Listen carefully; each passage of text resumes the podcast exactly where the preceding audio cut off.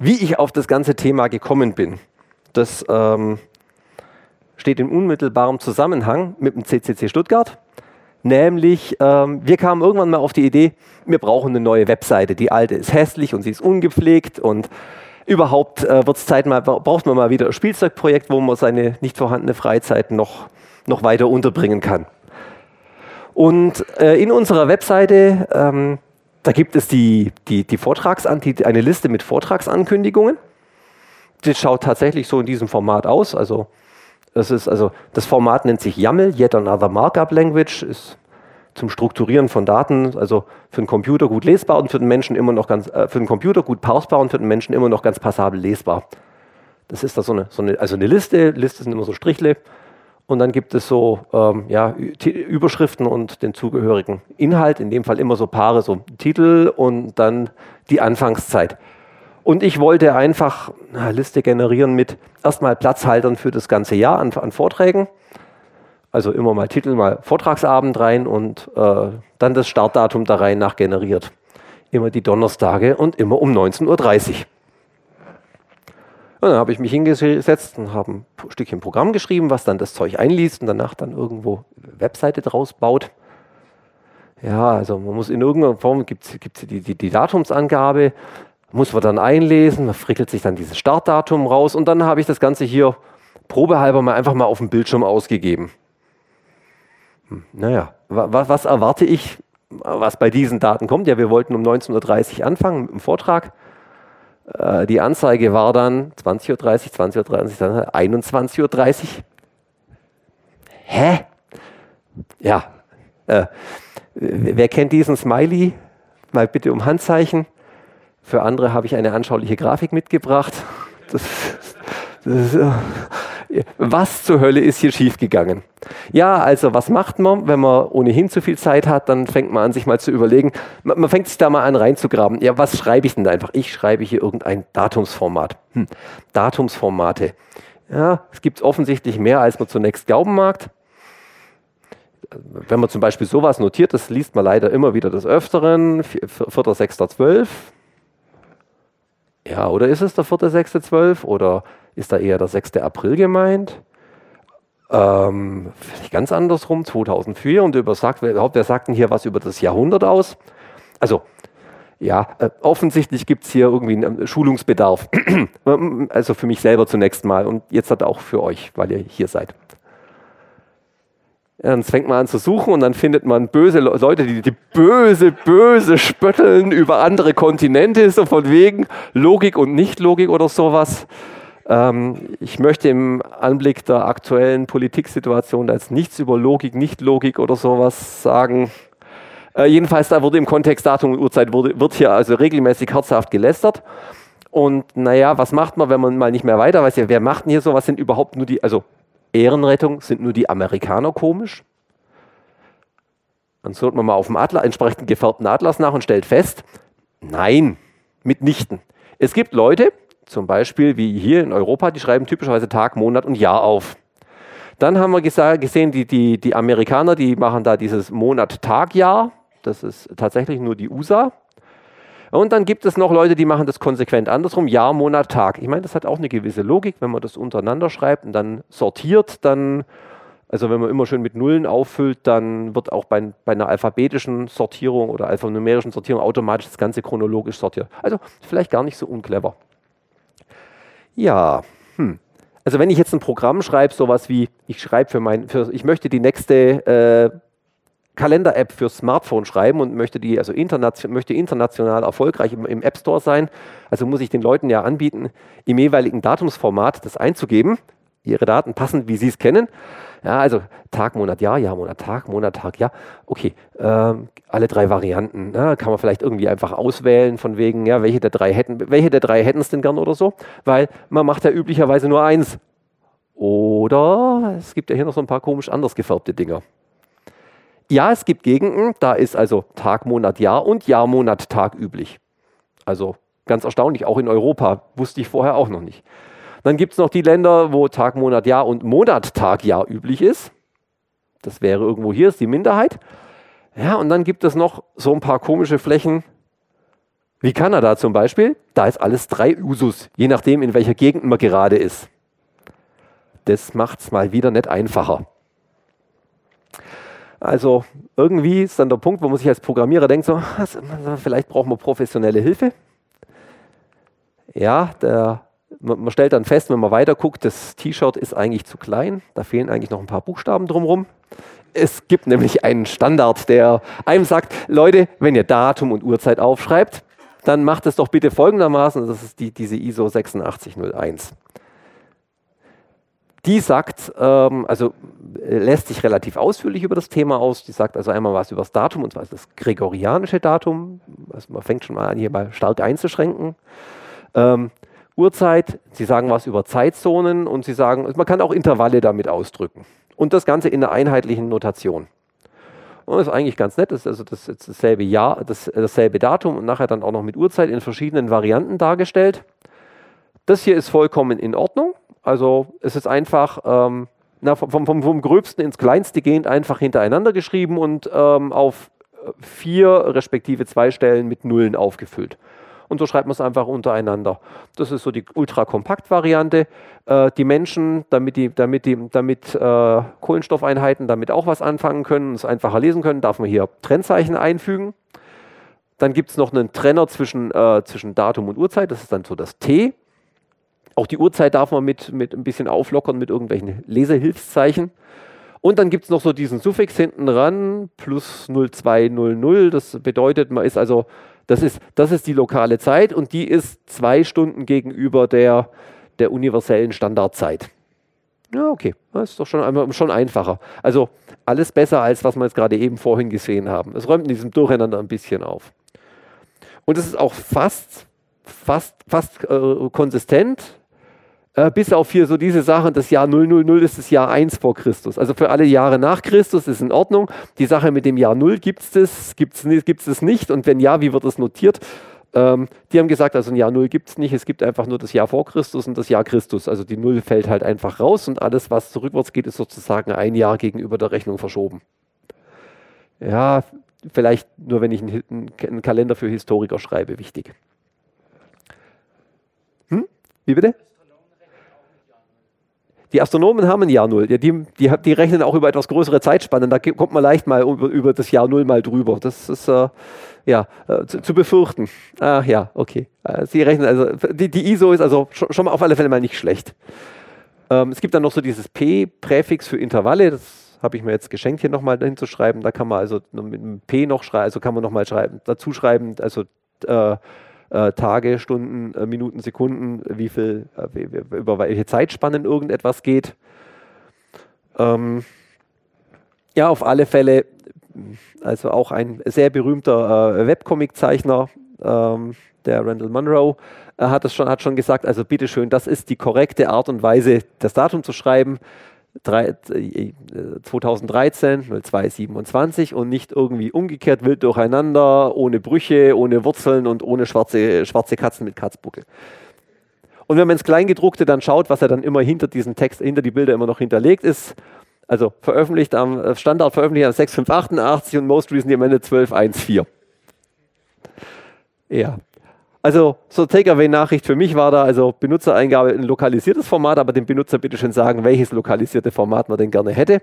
Und intern, sobald man das Ganze in dem Programm drin hat, äh, man, man, einige sich bitte schön auf irgendetwas Normiertes, was man sich vorher einmal also bewusst überlege und nicht äh, der eine macht so und der andere macht so. Das sind in der IT schon ganz komische Sachen passiert. Also anderes Gebiet, bisschen anderes Gebiet, aber so der klass klassische Missverständnis, was schon mal ähm, also einen, deutlich ähm, äh, achtstelligen Eurobetrag mal versenkt hat, ne, wenn es reicht, vermutlich eher mehr, ähm, war so die Unterscheidung zwischen der eine hat die Bibli eine Bibliothek geschrieben, äh, wo es um äh, Raketensteuerung ging die, äh, die andere haben es dann benutzt und dann integriert. Die einen, die die Steuerung geschrieben haben, äh, kamen halt aus England, die haben Gewicht in Pfund gerechnet, die anderen haben die Lade in Kilo gerechnet. Dann waren wir halt mal so Faktor 2 daneben und das Ding ging halt äh, ja, in Flammen auf. Also überlegen. Äh, so, noch so eine Sache. Wie viele Tage hat eigentlich so ein Jahr? Üblicherweise 365, meistens. Also wenn man genau rechnet, also die Astronomen fragt, die erzählen einem ja, so ein Jahr hat äh, 365,24219 Tage. Das ist nämlich also wirklich einmal die, die Umlaufzeit der Erde. Also da ist es 365 Tage und so ein bisschen Schmutz. Und diesen bisschen Schmutz hinten dran, den kennen wir alle als, als, als Schaltjahre. Also das alle vier Jahre gibt haben wir einen zusätzlichen Tag. Das wäre dann sozusagen das Komma 25. Und um uns diesem Ganzen hier hinten anzunähern, ähm, gibt es sogenannte Säkularjahre. Das sind die Jahre, die durch 100 teilbar sind. Die sind, obwohl sie durch 4 teilbar wären, dann kein Schaltjahr, außer sie sind wieder durch 4 unterteilbar. Dann sind sie doch wieder ein Schaltjahr. Also das letzte war Jahr 2000, die also in, in, die, letzte, in die letzte Ausnahmeregelung fielen. Und damit kommt man, naja, für die nächsten, weiß nicht wie viele tausend Jahre mal hin, bevor man da mal irgendeinen Korrekturtag mal einführen muss, damit es wieder stimmt. Also Quizfrage. Also 2016 366 Tage, 2015 hat wie viele Tage? 365. Perfekt. Das Jahr 2000 hatte ja, das war, die, war wieder ein Schaltjahr, genau richtig. Jahr 1900. Hm, 365, genau. 1582. Ich helfe beim Modulo 4 rechnen, es war kein Schaltjahr. Ihr hatte 355 Tage, war doch vollkommen offensichtlich, oder? Ja, das hat jetzt mit dem gregorianischen Kalender zu tun. Ähm, da hat man also irgendwann mal festgestellt, dass so mit den, mit den Monaten 28, also Mond, Mondmonate 28 Tage, dass man da irgendwie ordentlich aus dem, aus dem Tritt kommt. Möglicherweise kommt aus, aus dieser Zeit so der das dumme Sprichwort her, ja, wenn mal Weihnachten auf Ostern fällt oder sowas. Äh, jedenfalls waren wir schon deutlich aus dem Tritt und unter Papst Gregor, der, der gregorianische Kalender, ähm, Ah, Entschuldigung, der Mondkalender war noch früher. Die hatten schon, die, die hatten schon diese, die hatten schon die 365 Tage, äh, aber die, Schalt, die Schaltjahre gab es halt einfach noch nicht. Und man war inzwischen so, die da, damaligen Leute haben festgelegt, wir sind inzwischen so etwa zehn Tage aus dem Tritt und deswegen hat man halt mal in diesem Jahr halt mal zehn Tage übersprungen. Die hatten, oder waren es die Säkular? Stimmt, die Säkularjahre gab es nicht. Also man hat jedenfalls da mal einen kleinen Korrekturfaktor eingeführt zumindest in der, ich sag mal, christlich geprägten westeuropäischen Hemisphäre. Es gibt da andere Länder, die haben das etwas später gemacht, also Russland zum Beispiel. Die haben das in den 1900er Jahren irgendwann erst gemacht, Anfang des 20. Jahrhunderts, wenn ich mich richtig entsinne. Die haben dann mal drei Wochen korrigieren müssen. Ja, wen, also, wen hat so diese Sache mit dem Schaltjahr schon mal gebissen? Es gab damals so in den Urzeiten äh, der, der, der portablen Player als ähm, ein Kasten in dieser Größe schon als super portabler Musikplayer galt, gab es diesen, diesen Zoom von Microsoft. Ähm, äh, und es gab dann irgendwann mal so das Problem ähm, gegen Ende des Jahres, dass die Leute ihren Player einschalteten und der fuhr hoch und dann blieb er genau mit diesem Bild hier stehen. Der kam nämlich einfach nicht weiter. Schwierigkeit war, man hat dann mal, also die Leute haben dann Sturm, haben dann Sturm angerufen bei der Microsoft Hotline und es wurde ihnen gesagt, ah ja, peinliches Problem, tut uns leid, lasst ihn einfach liegen, bis der Akku leer ist, lasst ihn aus und schaltet ihn morgen wieder ein. Dann geht wieder alles. Die Welt so, hä? Was war passiert? Also, die hatten da so eine, so eine Berechnung drin, so, ähm, also wenn, wenn, also wenn der, Ta der Tageszähler größer 365 ist, also in dem Schaltjahr kann das ja, also der nächste Tag wurde einfach hochgezählt, wenn der Tag größer 365 ist.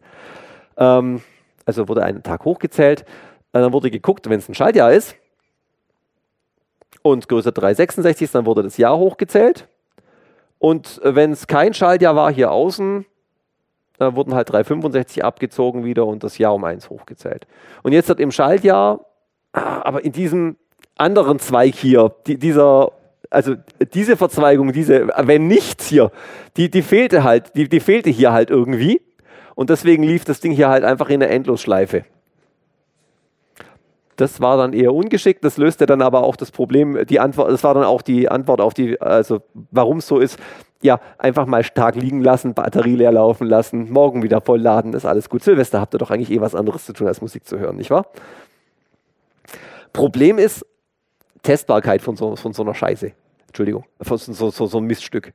Weil die haben bestimmt mal irgendein ein, ein findiger Entwickler kam sicherlich mal auf die Idee, mal das, das, das mal für, eine, für einem Schaltjahr mal das Ganze mit dem Februar mal durchzuspielen, weil das ist ja doch der komische Tag, der dazukommt.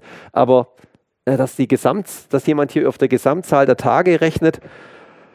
Ja, das war halt äh, ungeschickt. Das hätten wir also erst am Jahresende gemerkt. So, und was war jetzt nochmal mit, mit unserer Webseite hier? Die mit einem Mal hier aus 19.30 Uhr, 20.30 Uhr machte und solche Sachen. Also dann schlägt man halt mal die Spezifikation raus und zieht man mal raus und dann sieht man, kann serialisiert werden als Subset von ISO 8601. Ja, so kam ich dann auf diesen Standard auch mal nachzugucken, was der denn sagt.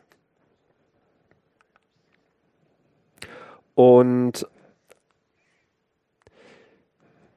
ja, ähm, es brach sich dann runter auf die, auf, die, auf die Zeitangabe, dass man eben hier an der Zeitangabe hier nochmal was hinten ranhängen kann nämlich äh, wenn ich also auf Zulu, Z für Zulu-Time, also die Standardzeitzone, die Normzeit bin, dann, dann ist es das. Und wenn ich das weglasse, dann ist es automatisch die lokale Zeit, die lokale Zeitzone. Oder ich kann es in der lokalen Zeit angeben mit, so einer, mit dieser Offset-Korrektur. Das, sind so, das sind die drei Regeln laut, laut der ISO. Äh, jetzt habe ich halt mal rumprobiert. 1930 wurde zu 2030, 1930 Z wurde zu 2030. Ja, okay. Und mit Zeitzonenangabe wurde es zu 1930. Hm.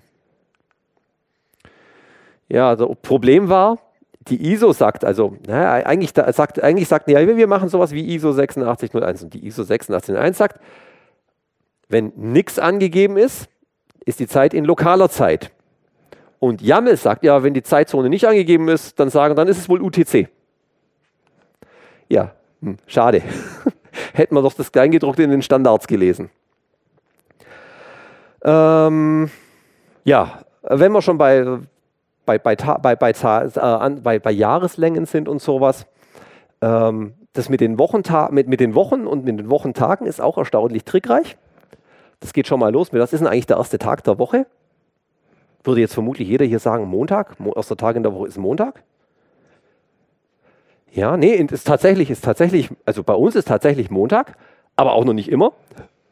Vor 75 gab es nämlich irgendwann mal eine Standardisierung, so ein Standardsatz, eine Woche beginnt am Sonntag um 0.00. Dann hat man erst dann ähm, ein paar Jahre, erst dann etwas später äh, umgesetzt und die UNO hat 1978 auch mal verkündet, also Montag ist international der erste Tag. Ja, Standarde, Standards sind geduldig und sowas. Das heißt aber, viele, in vielen, vielen Ländern ist immer noch so, dass Sonntag als erster Tag gilt. So, jetzt wird gut, ja, ob ich jetzt, also typischerweise redet man im Alltag ja dann doch von Wochentagen. Also ich, ich sage nicht, wir treffen uns an Tag zwei, sondern wir treffen uns am Dienstag. Hm. Äh, hä? Außer auf dem Kongress, aber die Kongressleute sind ja sowieso alle komisch. Von daher, aber die wissen untereinander wieder, ich sag mal, Subkultur. Das, die verstehen sich dann trotzdem, auch wenn der Rest der Welt sie nicht, aber naja. Ähm, kniffliger wird diese Kombination mit ähm, was ist denn so eine Kalenderwoche? Das ist ja gängiger Speak im Geschäftlichen, nicht, dass man irgendwie sagt, ähm, wir bekommen eine Lieferung im Zeitraum von bis, sondern sagt man, ja, das machen wir in KW 42. Äh, bin ich immer dran so, wenn, wenn mir ein Handwerker das sagt, ja, ich komme dann in KW 42, um das und das zu montieren, Kalender zu blättern, ah Mist, in dem Kalender stehen wieder keine Kalenderwochen drin, wo finde ich die jetzt da draus? Könnt ihr nicht einfach über ein Datum reden, verflixt nochmal. So, äh, was ist denn so eine Kalenderwoche? Ja, oh, Fontenklauer, ja. ähm, die Kalenderwoche. Die Wochen des Jahres, einfach durchgezählt, beginnend mit KW 1, Kalenderwoche 1. Und die, ähm, der ISO-Standard, nach dem sich auch glücklicherweise Deutschland richtet, ist, ähm, also KW 1 ist die Woche, die mehr Tage vom neuen als vom alten Jahr enthält. Also insbesondere, also der vierte, wenn die Woche, anders formuliert, die Woche, den, die den 4. Januar enthält, ist die KW 1. Also es kann sein, dass so der, der 30., 31. noch drin sind und danach kommt die restlichen Tage und das alles ist schon die Kalenderwoche 1. Ja, so ist es, sagt die ISO. Die Amerikaner sagen da was anderes. Die sagen, äh, die USA, in den USA ist die Kalenderwoche 1 die Woche, die den 1. Januar enthält. Und zwar boshaft, unabhängig vom Wochentag. Also es gibt in den USA, in den Kalendern gibt es halbe Wochen. Also Beispiel 30., 31. wäre noch Sonntag und Montag. Das fängt ja am Sonntag an, das macht es dann nochmal verwirrender. Dann wären der Sonntag und der Montag noch die Kalenderwoche vom Vorjahr. Der Rest der Woche ist aber KW 1. Also da hat man so Wochenstücke. Das heißt also, so Sachen wie ja die, so Annahmen wie das Jahr hat 52 Wochen, ist sowieso schon mal falsch. Es kann in Deutschland noch eine 53. Woche geben. In den USA dann im Extremfall aber 54 Kalenderwochen. Also mit genügend angebrochenen Wochen. Und das hat zur Folge, dass wenn ich mich mit jemandem äh, aus den USA verabrede, wir treffen uns in KW 42, am, Mon am Montag von KW 42 da und da, kann es sein, dass wir uns um eine Woche verpassen. Ist es nicht großartig?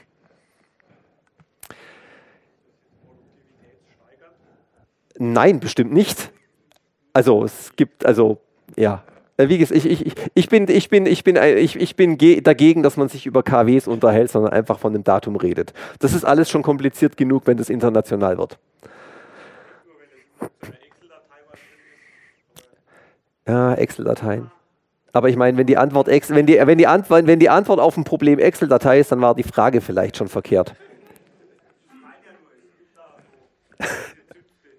es gibt gewisse Zünfte, die, die machen herzlich gerne. Das sind dann die Leute, die auch Spezifikationen in PowerPoint machen.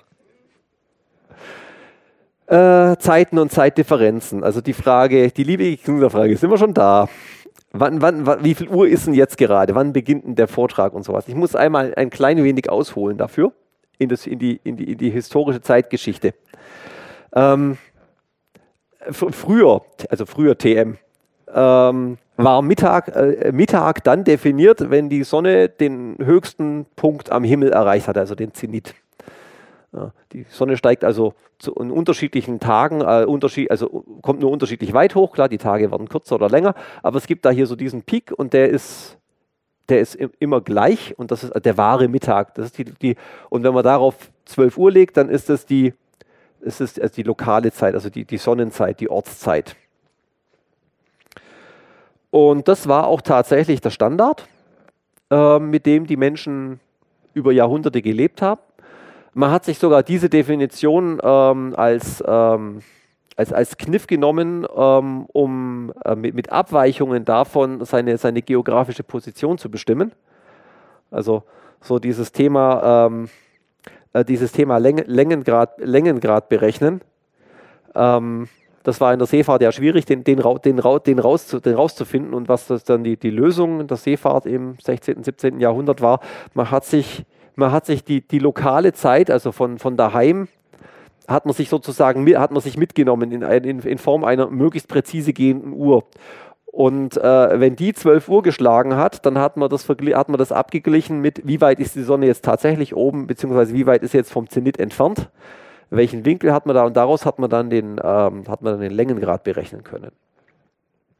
Aber für Leute, die, also ich sag mal, für den Stereotypen Bauern auf dem Feld, hat es vollkommen gereicht, wenn irgendwann, wenn, wenn irgendwann mal die Kirchturmuhr geschlagen hat, dann wusste er, dass es Mittag ist und die Kirchturmuhr hat man halt mehr oder weniger häufig nach genau diesem Verfahren gestellt.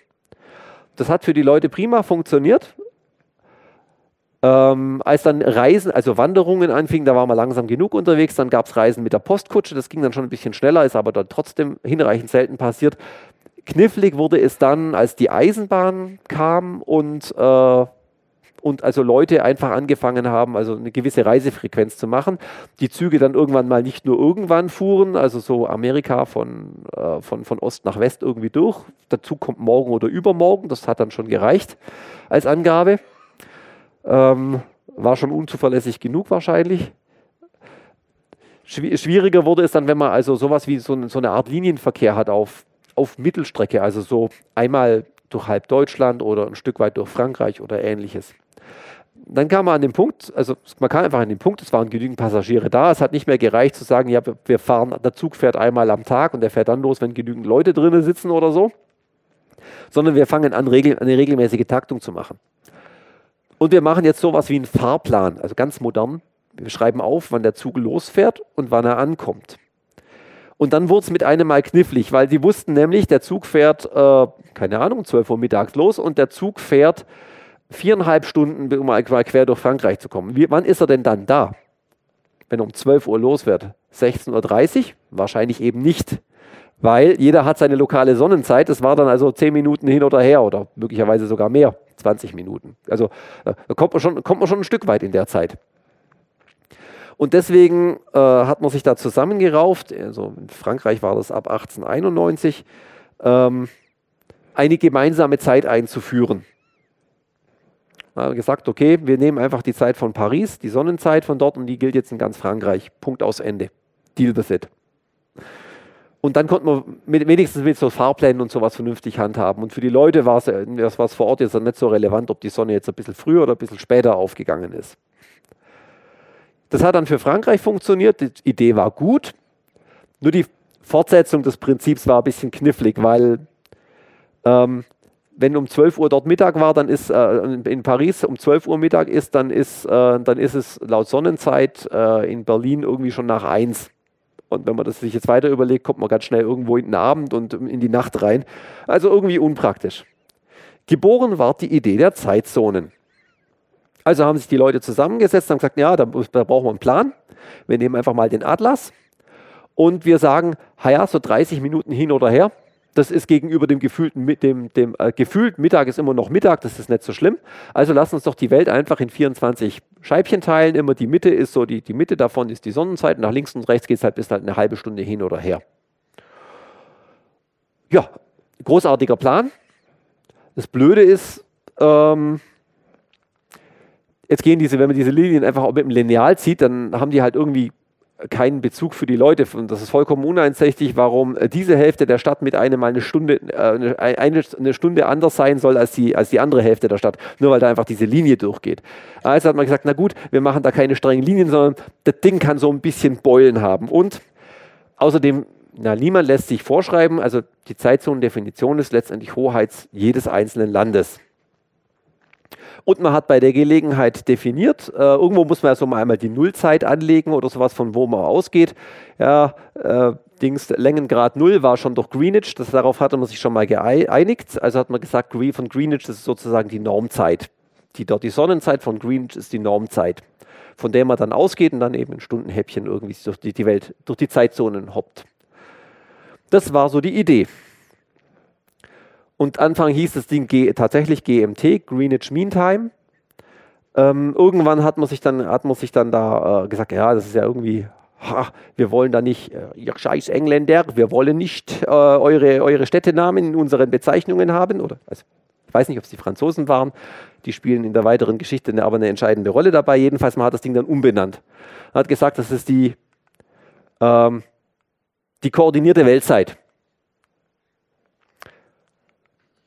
Coordinated Universal Time, koordinierte Weltzeit.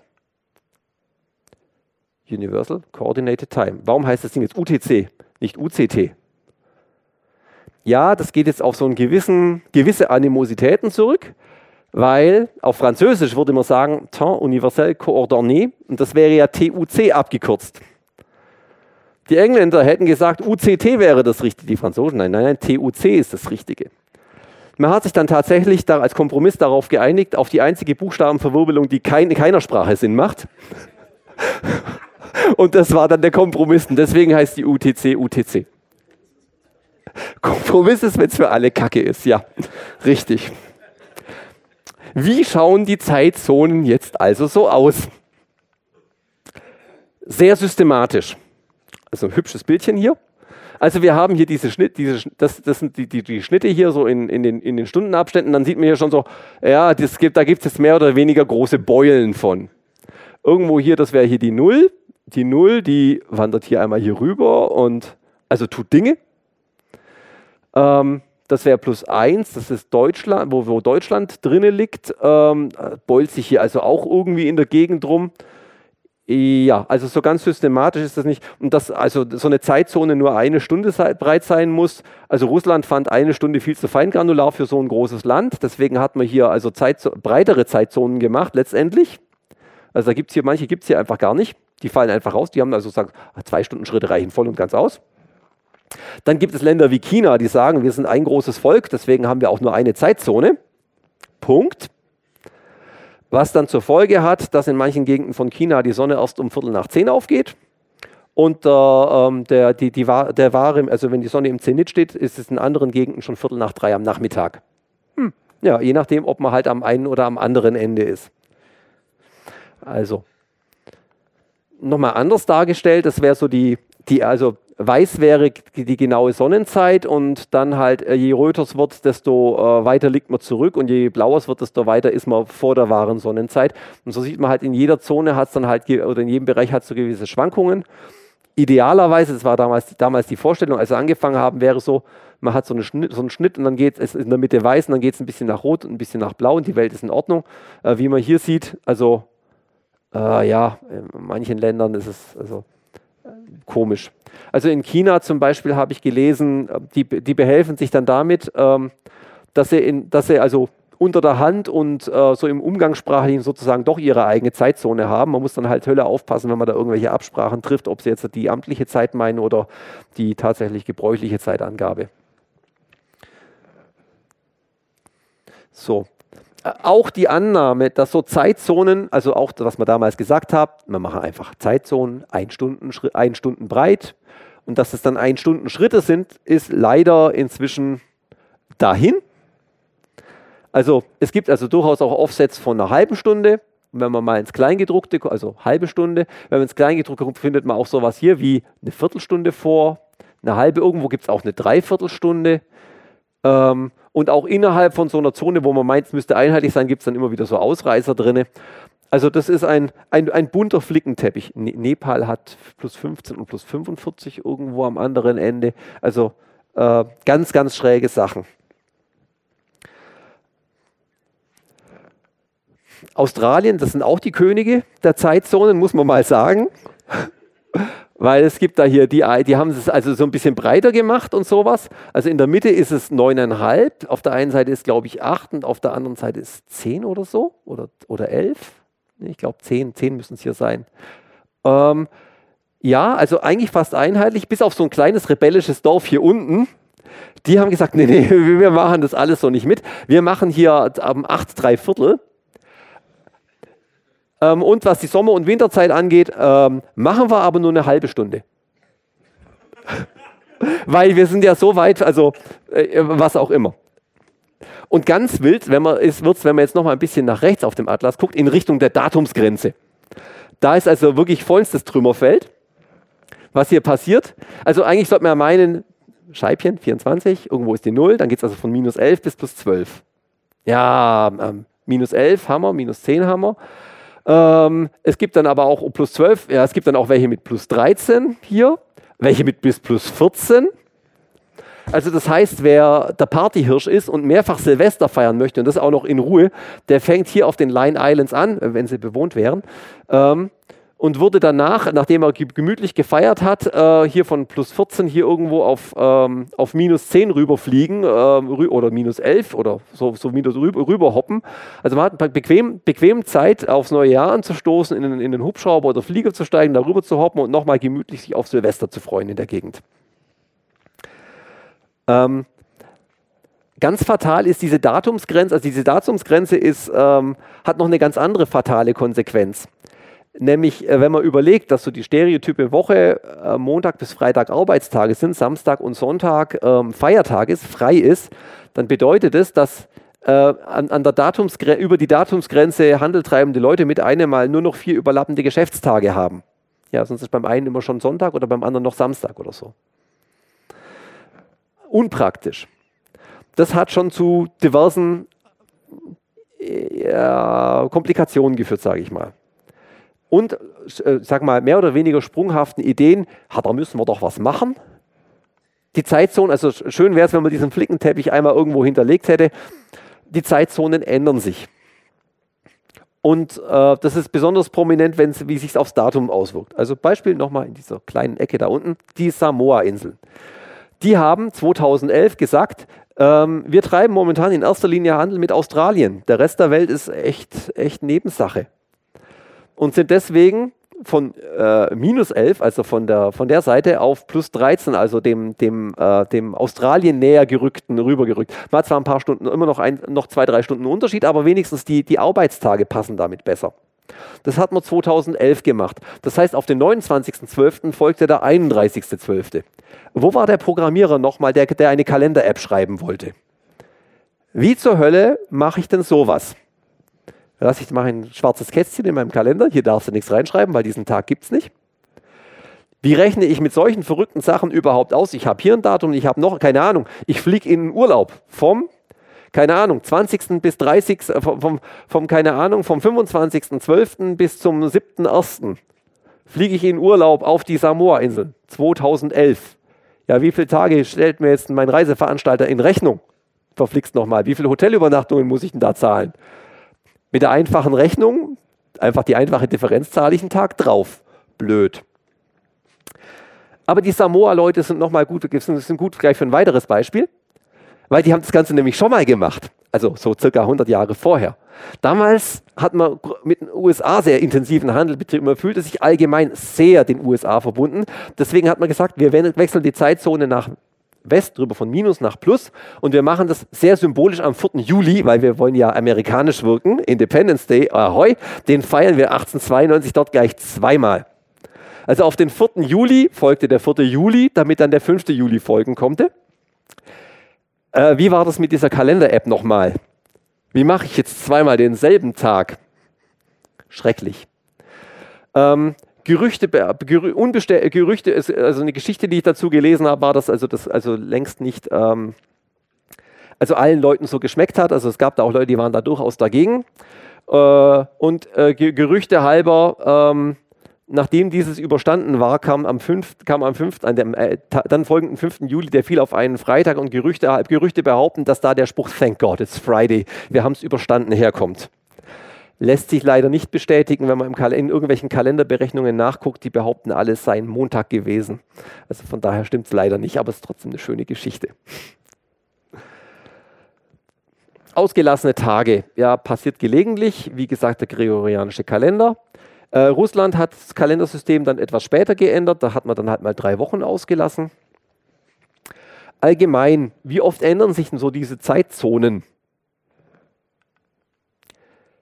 Das, sind die Up das ist die Liste der Updates äh, bis Sommer 2016. Änderungen in Zeitzone. 1, 2, 3, 4, 5, 6, 7, 8, 9, 10, 11, 12, 13. Ja, also schon eine ganze Menge also wo sich irgendwelche Zeitzonen verschoben haben, Länder gewechselt haben oder Länder irgendwelche Modi an der Zeit geändert haben im Sinne von äh, Sommerzeit, Winterzeit oder ähnliches. Also eine ganze Menge. Für den Programmierer, also irgendjemand, der Anwendungen schreibt, die irgendwas mit Zeiten machen.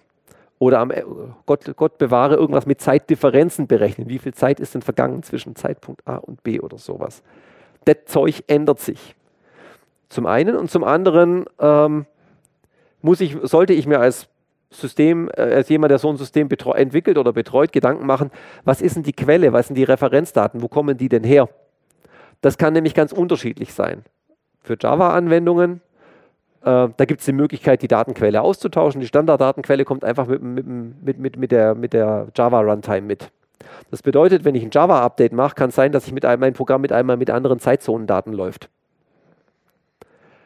Ähm, man, dann gibt es so Sachen wie, wie die, die, die Python TZ Library, dann gibt es welche, die die, äh, die, die Timezone-Datenbank vom Betriebssystem äh, verwenden, äh, vor allen Dingen in der Microsoft-Welt. Ähm, mache ich ein Windows-Update, mit einmal habe ich andere Zeitzonen-Daten. Das heißt, ähm, also mein Programm sollte damit rechnen, wenn es gestartet, wenn es beendet und wieder neu gestartet wird, dass meine Zeitzonenwelt mit einem Mal anders aussieht. Das kann ich ganz böse auf die Nase fallen. Also das sind Moving Parts und die liegen typischerweise außerhalb von meiner Software, wo ich so direkt Einfluss drauf habe. Oder wenn ich das nicht möchte, muss ich mir Gedanken machen, wie ich es anders mache. Äh, ja. Ach ja, mit diesen Zeitzonen-Bibliothekssachen oder sowas. Da kamen Leute also ganz auf kreative Ideen. Da haben also, hat zum Beispiel jemand mal, also da war halt irgendwie auch jemand, der so penibel hinter diesem Thema her war und hat dann eine Liste nachgepflegt und hat es ganz gut gemeint. Und dann haben Leute mit einem Mal, hatten also den Effekt, dass sie mit einem Mal für irgendwelche historischen Zeitangaben mit einmal ganz krumme Zeiten drin hatten. Also die haben eigentlich nur das Datum abgespeichert und dann hat er festgestellt, mit, mit einmal stimmen in meiner Liste alle Tage um einen Tag nicht mehr. Ja, lag dann daran, äh, dass dann jemand also ganz fieselig meinte, sagt, wusste dann sagte, ah, 8, vor 1893 das war da, als Paris äh, gesagt hat, das ist jetzt Zeitzone oder sowas. Davor hatten die die lokale Sonnenzeit und hat dann eben nicht eine Stunde Zeit-Offset eingetragen, sondern 53 Minuten. Und mit einem Mal hat alles irgendwie nicht mehr gepasst. Ja, ähm, Zeitsprünge. Äh, so eine Sekunde folgt ja auf die nächste typischerweise. Und nach Sekunde 0 kommt Sekunde 1, Sekunde 2, Sekunde 3 bis Sekunde 59 und dann fängt die nächste Minute an. Manchmal jedenfalls. Also meistens. Manchmal. Dann gibt es so Sachen wie Schaltsekunden. Ähm, Schaltjahre hatten, waren zwar frickelig zum Rechnen, aber die gute Nachricht war, es gibt eine Rechenregel für. Schaltsekunden? Niet. Da gibt es ein, ähm, da gibt es ein, ach, jetzt habe ich mir den Namen von der, von der Kommission nicht rausgeschrieben. Die hat einen großartigen Namen jedenfalls. Das ist so ein Bandwurmsatz. Es gibt eine internationale Kommission zur Standardisierung der Zeit, die dann festlegt, äh, wann wieder eine Schaltsekunde fällig wäre. Also Schaltsekunden braucht man deswegen, weil die Erde ist halt dann doch keine Kugel, sondern eher so, ein, so, so, so eine klumpige Kartoffel, die da durchs All eiert. Ähm, es gibt in irgendeiner Form Reibung äh, durch, durch in sich verschiebende Erdschichten. Ähm, es gibt Impulse auf die Erde, die auf die Erde Auswirkungen durch Erdbeben und sowas, äh, also tektonische Spannungen und sowas. Und dadurch ähm, ist diese Rotation nicht so regelmäßig, wie man sich das im Ideal vorstellt. Und deswegen, also im Allgemeinen gilt, meistens wird sie langsamer. Bis dato haben wir Schaltsekunden immer nur einfügen müssen. Wir haben noch nie eine Sekunde rausgeknapst. Theoretisch denkbar, dass auch das passieren könnte, aber äh, momentan ist die ganz starke Tendenz, äh, wir brauchen ab und zu mal eine Sekunde extra, damit es wieder stimmt. Und hier, ich habe hier mal eingetragen, so die, die, die, also die, die Differenz gegenüber der Nullzeit, dann wurde sie größer, dann hatten wir wieder Schaltsekunde gemacht, dann waren wir hier ein bisschen drunter. Also, also da gab es in der Zeit gab's eine ganze Menge. Und dann gab es hier mal eine Zeit, da war relativ, hat es relativ lang gelassen und äh, vielleicht hat sich da auch wen und noch weniger bewegt. Hier über einen sehr großen Zeitraum von, so von 2000 bis 2006. Was ist von 2000 bis 2006 passiert? Irgendwie so das Internet, mal so zumindest für die allgemeine Wahrnehmung, so im, im richtig großen Stil. Und jeder hat irgendwelche computerisierten Geräte und zwar typischerweise gleich mehrere davon, sei es äh, durch einen PC, sei es durch äh, irgendwelche anderen, die ersten, die ersten PDAs, smart, persönliche digitale Assistenten, die Vorvorläufer des Smartphones oder etc. etc. Und es wurden halt tatsächlich, also das Internet wurde groß, man hat die Dotcom-Boom und Dotcom-Blase war in der Zeit, man hat einen Haufen Zeug aufgebaut an Rechnern und sowas. Und niemand hat sich darüber Gedanken gemacht, dass es sowas wie eine Schaltsekunde geben könnte. Und dann hat es halt irgendwann Mike Shepard. Also ne, die Frage wäre, so eine Extrasekunde, ist es denn so schlimm? Eine Sekunde mehr. Naja. Oh, und dann hat es halt mal, wie gesagt, mal, irgendwann kam dann mal die Schaltsekunde und die hat dann halt ein sehr, sehr ungeschickt durch in bestimmten Umständen äh, Bugs in manchen Betriebssystemkernen triggern können, unter anderem im Linux-Kernel, den hat es da so richtig erwischt. Und dann ist halt mal irgendwann einmal, also mit einmal so quasi Netflix, Pinterest, Instagram, gefühlt das halbe Internet mal ausgegangen mit einem Mal, so bupp, als die Schaltsekunde kam. Also Problem unter der Haube war, ähm, im, also insbesondere im Linux-Kernel, die Sekunde 60, also nach 59 die 60 war halt intern nicht darstellbar. Das heißt, man hat halt die Uhr eine Sekunde zurückgestellt und die Sekunde nochmal laufen lassen. Und jetzt gab es da halt irgendwelche Routinen, die Zeitdifferenzen ausgerechnet haben und davon ausgegangen sind, wenn ich jetzt einen Zeitpunkt habe und einen späteren Zeitpunkt habe, dann ist der spätere Zeitpunkt, die Zahl ist immer größer als die davor. Ja, Pfeifendeckel mit einem Mal nicht mehr. Und äh, natürlich sind das äh, die Zahlen, mit, wenn man mit Zahlen, äh, mit, mit, mit, mit Zeit arbeitet und so, solchen, solchen Sekunden, die immer hochzählen. Ich will ja lang hochzählen, also hat man keine Zahlen genommen, die vorzeichenbehaftet sind, sondern einfach nur ganz, ganze, also Zahlen nur größer 0. Wenn man dann so eine Subtraktion macht, dann kippen diverse Bits um, unter anderem das Bit für das Vorzeichen und mit einmal stand da drin, ja, der, der Unterschied ist jetzt mit minus, paar, minus 4 Milliarden irgendwas. Äh, ja, äh, oder also plus vier, nein, plus vier, äh, also statt minus zwei oder minus drei waren es halt mit einmal plus vier Milliarden irgend irgendwas. Sehr unpraktisch. Und das hat das Ding also in bestimmten, bestimmten äh, Situationen aus dem, aus dem Konzept gekegelt.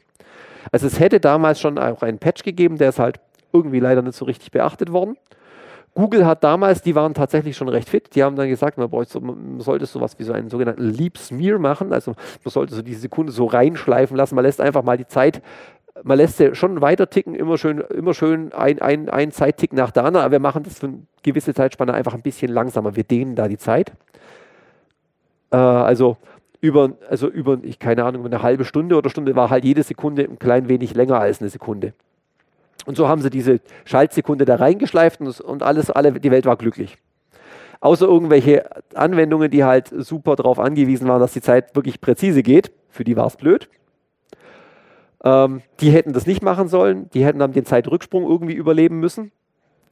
Ähm, dann gab es zu der Zeit, gab es halt, also ich habe die Warnungen nochmal rausgesucht, man hat mir die Haare gerauft, da gab es dann halt irgendwelche, ähm, also in so Hochverfügbarkeitslösungen, die halt ge geprüft haben, ist mein anderer Server, mein Counterpart noch da, wenn der nicht mehr, wenn der noch da ist, dann drehe ich Däum, dann halt lehne ich mich zurück und lasse den machen, wenn der mal nicht mehr da ist, ah, springe ich für ihn ein sofort. Die waren darauf angewiesen, dass die Uhren möglichst synchron gehen. Da hat es mit diesem Liebs mir halt nicht funktioniert.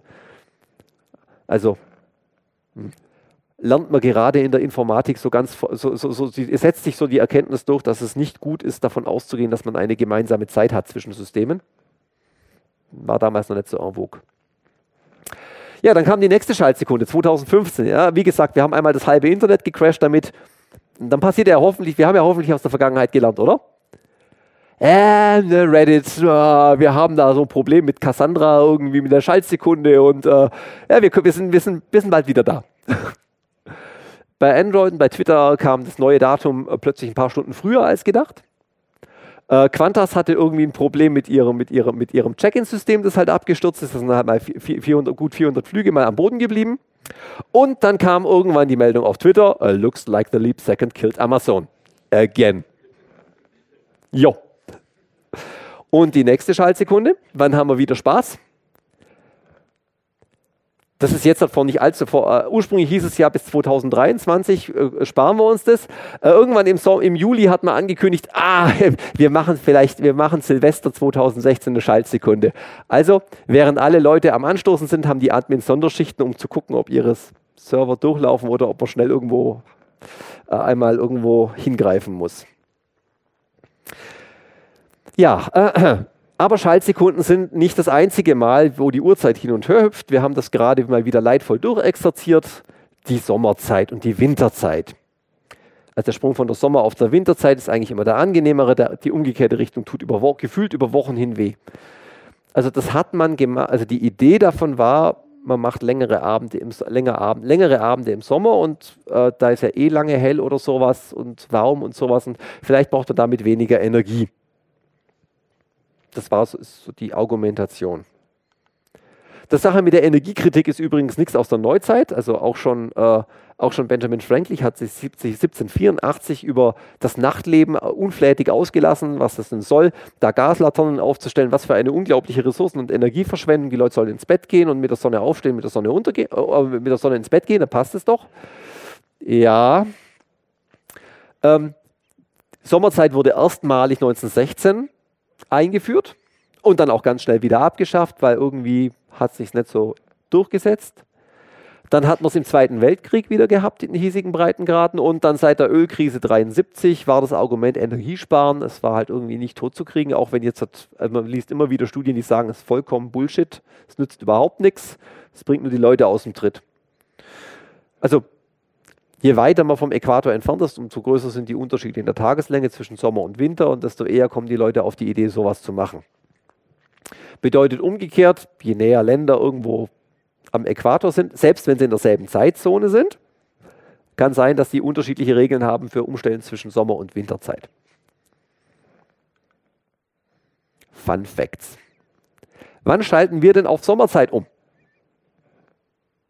Wann machen wir Sommerzeit? Wie bitte? Wie bitte? Der erste der Sonntag, ein Sonntag, im, der Sonntag nach dem 21. oder sowas ist es, glaube ich. Da schalten wir auf Sommerzeit um. Und so im Oktober machen wir das in der Gegenrichtung mit der Winterzeit. Was machen denn die Leute in Kapstadt? Nö, das gleiche nur umgekehrt, genau. ja, auf der südlichen Hemisphäre ist die Sommerzeit natürlich, beginnt natürlich im November. Ist ja naheliegend, nicht wahr? Weil Sommer ist auf der südlichen Hemisphäre genau phasenverschoben wie bei uns. Also, ja. Äh, also, wenn man von Sommer- und Winterzeit redet, international, dann kann man sich auch wunderbar in die Nesseln setzen, weil die Leute wirklich von unterschiedlichen Sachen reden. England hatte von 1940 bis 1950 Double Summertime. Die haben nicht nur eine Stunde hin und her geschoben, sondern gleich zwei Stunden, weil es geht. Teile von Australien sagen ja, wir, das ist ja, die Unterschiede sind je krasser, je weiter man vom Äquator wegkommt. Wir sind ja noch so relativ nah dran. Wir machen nur eine halbe Stunde. Das reicht uns. Ähm, Libyen hat 2013 angekündigt, Sommerzeit ist Bullshit, wir machen das nicht mehr. Und zwar, ähm, weiß nicht, drei, vier, fünf Tage bevor die um Umstellung gewesen wäre.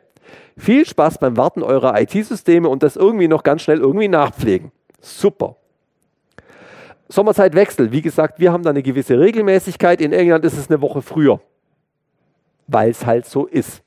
Also viele Länder machen das allgemein unterschiedlich.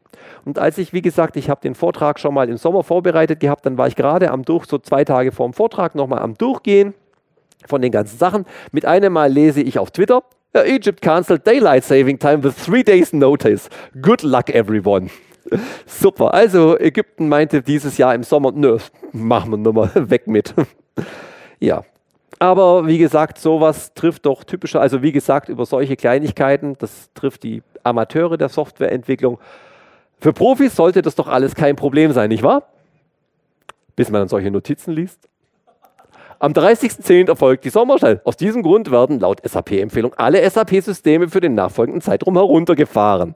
Also wir machen mal unser gesamtes Rechnungswesen, unsere Türsteuerung und was auch immer wir mit SAP noch so realisiert haben. Wir machen das halt mal aus, bis umgestellt ist. Vollkommen egal. Bei uns ist es nachts vollkommen egal, dass das woanders auf dem Globus am helllichten Tag ist und dann der Betrieb halt mal eingestellt wird. Deal with it. Who, who cares? Also neuere SAP betrifft eine ältere SAP-Version. Neuere haben das angeblich im Griff. Die machen, äh, die machen, also vorhin hat man einen Leap Smear von, für, eine, für eine Schaltsekunde, die machen so ein Leap so, so ein, so ein Smear-In für die, für, die, für, die, für die ganze Stunde. Da ist also einfach jede Minute einfach mal doppelt so lang in der Zeit, während die Stunde zweimal vorkommt. Andere nehmen es mit Humor hat man zum Beispiel diese Anzeige lesen können hier. Information am 30.10. von 3 bis 2 Uhr fahren alle U-Bahnen rückwärts.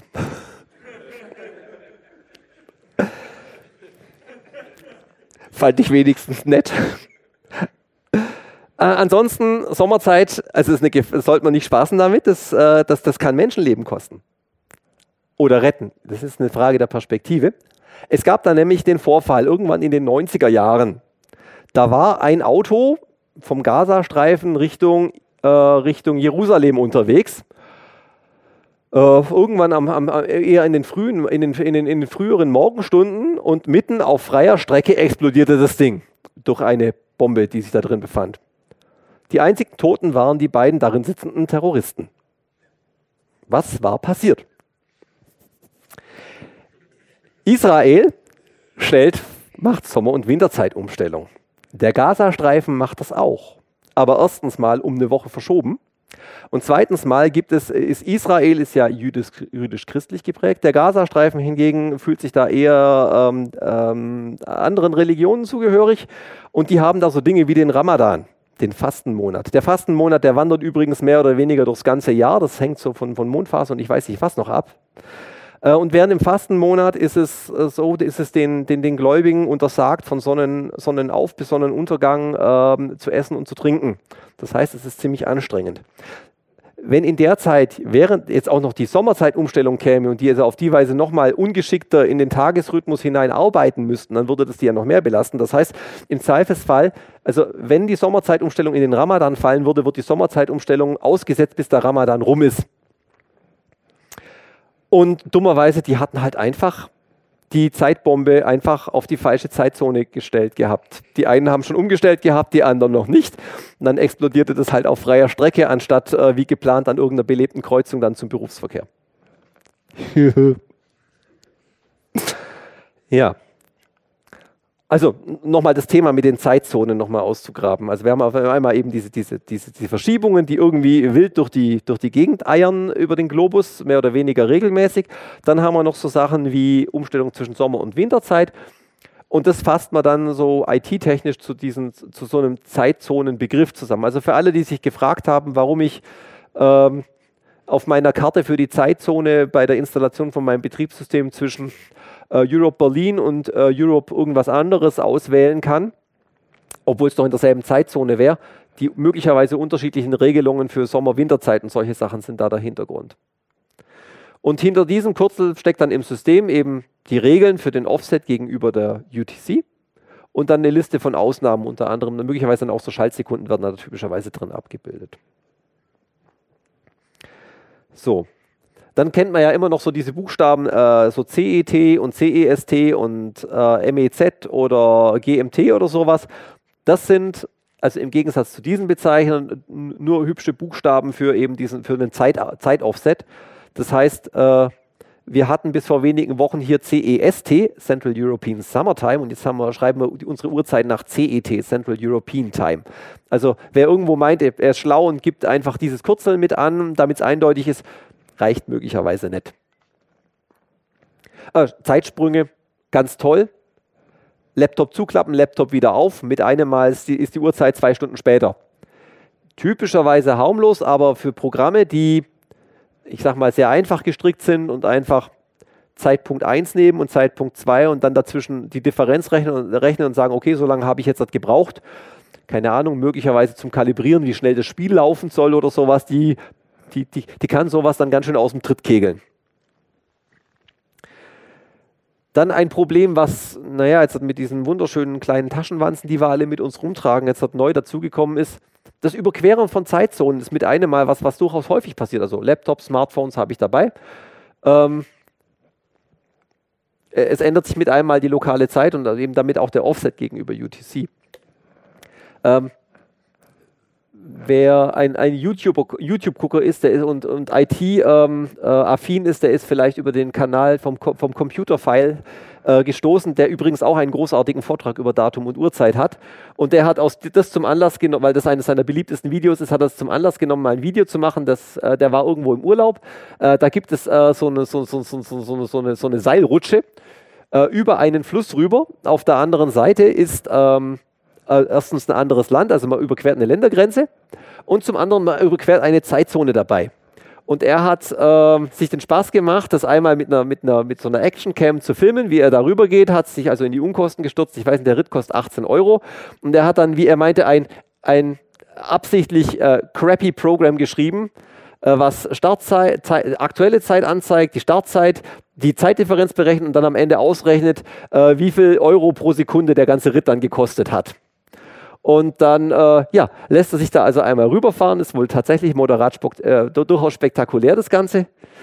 Äh, Wenn es da dann übers Wasser geht und so. Ein großer Spaß. Und jetzt kommt dann gleich die Zeitgrenze. Man achte auf Time Now, was da mit einem Mal gleich passiert. So, jetzt ist es halt eine Stunde früher und die vergangene Zeit, wenn man da einfach Zeitdifferenz macht, kommt halt irgendwas Komisches raus. Und wenn man mit dieser Zeit dann rechnet, ähm, Euro pro Zeiteinheit oder sowas, dann kann man sich ja da schon vorstellen, dass das dann mehr oder weniger Unsinn ist, was da am Ende dann dasteht. So, genau, Cost per Second minus 0,005 Euro. Er hat aber trotzdem 18 Euro dafür ausgeben müssen. Ich prangere das an. okay. Was machen wir als Programmierer dagegen? Da gibt es so diesen da geistert immer wieder so der Begriff der Timestamps rum. Es gibt einen tollen Comic, der das alles erklärt und auch gleich die Verwirrung der Nicht-Informatiker dazu zeigt. Also Timestamp ist unabhängig von der Zeitzone. Ja, also was ist, wenn ich jetzt in einer anderen Zeitzone bin? Dann habe ich die andere Uhrzeit. Aber es ist, betrifft nicht die, aber es ist immer noch dasselbe Timestamp, nur weil ich in einer anderen Zeitzone bin. So. Also, egal wo ich bin, Timestamp ist Timestamp, also der Timestamp 14527833600 wäre 4 Uhr Nachmittag in Paris und 7 Uhr Vormittag in San Francisco. Also ganz einfach. Ja, aber was ist, wenn ich jetzt die Zeitzone ändere? Was ist dann mit dem. Ja, genau. Also die Programmierer suchen sich einfach, versuchen sich, also die Standardlösung für dieses ganze Problem ist, ich, ich, ich versuche diesen ganzen Schrumpfrümpsel äh, mit, mit Zeitzonen und äh, Sommer-Winterzeiten, am besten auch noch mit den Schaltsekunden, durch irgendwas Normiertes rauszu, rauszunehmen und sage einfach, okay, ich habe da einfach so einen, so einen Ticker, der tickert, wenn immer eine Sekunde vergangen ist, also eine wahre Sekunde vergangen ist, schaltet das Ding um 1 hoch. Und damit, also streng monoton steigend. Und äh, aus dem Timestamp plus eben dieser Zeitzonenangabe kann ich wieder eine lokale Zeit zurückberechnen. Oder umgekehrt, also mit der lokalen Zeit. Also wenn ich lokale Zeit habe und die Zeitzoneninfo habe, kann ich den Timestamp daraus berechnen. Die Schaltsekunde, ja, tricky. Ja, auch die Rückrechnung ist, äh, muss man aufpassen. Man muss ihm dann, man muss sagen, ob man jetzt bei, bei, bei der Stunde, die, also die Stunde, die es doppelt gibt, ist die Rückrechnung auch schwierig. Da muss man sagen, ist es jetzt noch vor der Sommerzeit oder nach der Sommerzeitumstellung. Aber wenigstens die andere Richtung ist eindeutig. Das heißt, wenn, wenn ich mein Programm geschrieben habe, was mit irgendeinem so Timestamp arbeitet, dann kann ich dem Benutzer eigentlich immer das Richtige anzeigen und intern passiert mir nichts, wenn ich damit arbeite. Naheliegend wäre jetzt sozusagen, ja, es gibt ja dieses, also ganz klassisches Unix Timestamp. Der zählt einfach die Sekunden seit dem 01.01.1970, 0 Uhr UTC. Ja, aber ohne Schaltsekunden. Also ist natürlich einfach zu rechnen, wenn ich einen Timestamp habe, ich teile ihn irgendwie durch, oder also ich habe zwei Timestamps, ich rechne die Differenz davon aus, ich will wissen, wie viele Tage das sind, ich teile es durch 86.400, weiß ich, wie viele Tage es sind. Natürlich angenehm. Aber das mit den Schaltsekunden ist halt blöd. Das schaut dann nämlich so aus. Also wir haben 23.59 Uhr und 59 Sekunden und 75 Hundertstel. Wäre das hier gerade der Timestamp. Jetzt kommt die Schaltsekunde, also die Sekunde 60. Hier wir sind bei, bei, bei 800. Die wird jetzt hochgezählt, jetzt kommt 0 und dann springt er hier zurück auf, auf 800, wie hier oben. Das heißt, die, die, dieser Timestamp macht jetzt den Sekundensprung rückwärts. Und das ist natürlich blöd, wenn ich da mit Differenzen drauf rechne. Also streng genommen ist der Unix Timestamp also keine logische Uhr, weil es eben weil eine Uhr, eine Uhr hätte eigentlich die Eigenschaft, äh, immer nur vorwärts zu laufen. So, ja, blöd. Ähm, ein Beispiel, wie es hübsch gemacht ist, wäre zum Beispiel aus Java raus. Java hat da so einen, hat da einen Typ, der nennt sich äh, Instant. Der sagt einfach, okay, jeder Tag hat 86.400 Einheiten. Das, jede Einheit entspricht meistens also fast immer, aber eben nicht ganz immer, einer Sekunde. Und die äh, verteilen, die, die, die machen eben auch so, so, so, so ein Reinschmieren, die verteilen einfach diese Schaltsekunde über den ganzen Tag. Und damit kann ich schön rechnen, damit ist mir das wegabstrahiert und ich kann bequem damit rechnen und ich mache trotzdem nichts verkehrt. Aber äh, wie, das Ding kam mit Java 8. Äh, wer die Geschichte von Java kennt, äh, wie, wie lang die schon inzwischen ist, ich glaube 25 Jahre. Die haben also auch ähm, mehrere Anläufe äh, gebraucht, ähm, um, um das Ganze zu lernen. Wo kriege ich denn eigentlich meine Uhrzeit her? Ich kann ja nicht immer nach Greenwich fahren und um 12 Uhr die, die, mit, mit, dem Sextant die Sonne schießen oder so, um zu festzustellen, wie viel Uhr ist. Das war auch lustig übrigens, war eine Dienstleistung, lange, lange Jahre in, in London eine Dienstleistung, dass jemand die aktuelle Uhrzeit verteilt hat. Das war also jemand, eine Dame, die ist äh, nach Greenwich gefahren, hat dort auf das amtliche 12 Uhr Signal gewartet, hat ihre Taschenuhr danach gestellt und ist dann durch die Stadt gegangen, durch London und hat gegen geringes Entgelt den Leuten die aktuelle Uhrzeit gesagt, die dann ihre Firmenuhren, ihre Geschäftsuhren entsprechend gestellt haben. Also lange Jahre, obwohl die Uhren dann eigentlich schon mechanisch schon präzise genug war. Witzige Kiste.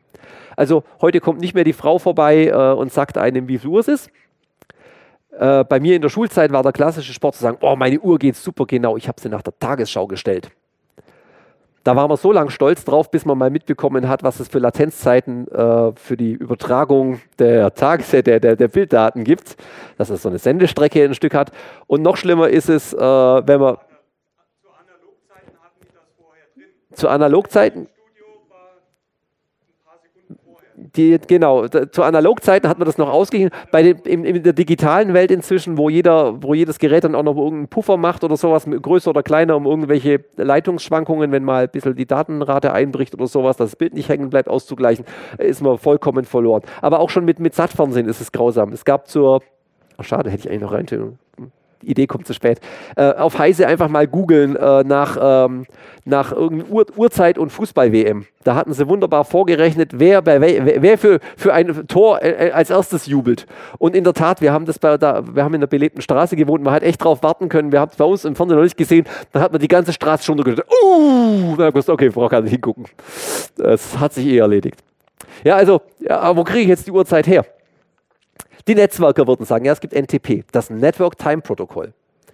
Da gibt es einfach so ein paar ähm, Server, die ein, äh, aus, aus, aus äh, verbriefter und guter Quelle eine Uhrzeit haben und die verbreiten die auf Anfrage im Netz. Also ich schicke hin, sage mir die Uhrzeit, dann kommt das Paket zurück. Jetzt haben wir doch das Problem mit der Laufzeit. Und was äh, NTP eben macht, ich, ich stoppe also einfach die, also ich schreibe meine Uhrzeit, schreibe ich mir auf, Der auf der anderen Seite schreibt die Uhrzeit rein, die es bei ihm wäre, schickt es wieder zurück und jetzt kann ich ja gucken, wie ist die Differenz zwischen dem, was er, also zwischen, also zwischen dem Zeitpunkt, wo ich es losgeschickt habe und wo ich das Paket wiederbekomme, das ist die zweifache Laufzeit. Also im Schnitt die Hälfte wäre eine Strecke. Und jetzt schaue ich mir an, was hat der mir gesagt, wie viel Uhr es gerade ist, dann zähle ich da die Hälfte der Laufzeit drauf, dann weiß ich ziemlich genau, wie viel Uhr es gerade ist. Das macht man ein paar Mal, rechnet den Durchschnitt aus und dann habe ich eine ziemlich gute Uhrzeit. Das ganze Protokoll stammt auch noch aus der Welt, wo es im Internet nur die Guten gab. Deswegen hat das Ganze auch keine kryptografische Sicherung oder ähnliches. Das lässt einen böse Gedanken machen, wenn man sich sowas hier anschaut wieder es gab mal so dieses Werbebildchen, dieses Bildchen, was fleißig rumgereicht wurde, äh, von den iPhone-Besitzern von wegen, ha, Blast from the Past. Stellt doch mal eure Apple, euer Apple iPhone mal auf den 01.01.1970 zurück und macht dann sofort einen Neustart. Und ihr werdet Apple, das Ding mal nochmal sehen, so wie es ganz klassisch aussah. Ja, das hat halt einen Bug in, dem, in der Software getriggert. Äh, man hat das Ding zwar neu gestartet, aber das Display blieb dir im Großen und Ganzen schwarz. Also man hat sein, sein iPhone in einen äh, circa 900 Euro Briefbeschwerer verwandelt damit. Da war echt nichts mehr zu retten mit. Und jetzt stelle man sich vor, es gibt irgendjemand Böses, der so einen NTP-Server im Netz so tut, als ob und erzählt allen iPhones. Heute ist übrigens der 1.1.1970. Ich will nicht deine Uhrzeit umstellen. Böse, böse. Mobilfunk. Mobilfunk sendet auch die aktuelle Uhrzeit mit. Jetzt haben wir ein bisschen Sende Latenzverzögerung, so war also ein bisschen Verzögerung, aber hey, für den Hausgebrauch wird das doch reichen, ob das jetzt eine Sekunde hin oder her ist, wenn ich da jetzt nicht irgendwas ganz päpes Wissenschaftliches mache. Ob der, für den Bus reicht es doch allemal, oder? Ja, außer man ist bei E. Die haben halt mal so 10 äh, Minuten versetzte Zeit geschickt. Sie haben, weiß nicht, zwei, drei Tage lang gesucht, bis sie den Fehler gefunden hatten. Vielleicht hat sie, ich weiß nicht, ob sie es gelöst haben oder ob das Problem von alleine wegging. Das hatten sie schon, gab es schon mal im Juli 2015. Ja, lässt, äh, lässt, lässt gewisse, wirft gewisse Qualitätszweifel auf. Aber Mobilfunk ist vielleicht auch nicht so gut. Aber hey, jeder hat ein GPS dabei. GPS ist großartig. GPS sagt mir genau auf meinem äh, Kartenprovider meines geringsten Misstrauens, wo ich gerade mich befinde äh, lässt mich Routen berechnen. GPS und die GPS-Position wird berechnet anhand von Laufzeitdifferenzen. Das heißt, da schwirren Satelliten im All rum, die haben alle eine synchronisierte Uhrzeit, die schicken die runter, die schicken, übertragen sie, ich empfange diese Zeitsignale und rechne die Differen Laufzeitdifferenzen aus und anhand dessen kann ich ausrechnen, wo ich mich gerade befinde. Hey, also, hey, ich bekomme eine Uhrzeit geschenkt. Cool, oder? Ja, mein Gott, auch die Uhrzeit, die kann manchmal ein bisschen falsch gehen, aber was sind halt 13 Mikrosekunden unter Freunden? Für den Praxisgebrauch jetzt vielleicht nicht so schlimm. Bisschen blöder ist, GPS, astronomische Zeit. Astronomische Zeit ist UTC ohne Schaltsekunden. Das heißt, GPS geht bereits heute um 17 Sekunden vor. Taugt auch nicht. Also die Uhrzeit irgendwo her zu besorgen, verlässlich und möglichst genau, das ist, das ist komplizierter, als man zunächst meinen mag. Hm, was mit? Ah, die, die, die, die DCF 77. Äh, die schicken, also das ist, das, äh, es gibt, die, es gibt den ähm, schon seit, seit vielen Jahren, dass ein, für, die, für die Funkuhren, die es im europäischen oder vor allen Dingen deutschen Raum gibt, ähm, die ähm, das, das Zeitsignal einfach ausstrahlen auf, ähm, auf irgendeiner Mittelwellenfrequenz, wenn ich mich richtig entsinne. Ähm, und ähm, danach haben sich lange Jahre die ganzen Funkuhren gestellt. Die kündigen auch Schaltsekunden an, also das ist ganz nett. Problem ist, das ist halt ein europäisches Phänomen. Wenn man da mal aus der Empfangsreichweite raus ist, dann tut es halt nicht mehr. Also es funktioniert in Europa und ein Stück weit bis Afrika runter noch, aber dann wird es echt unzuverlässig.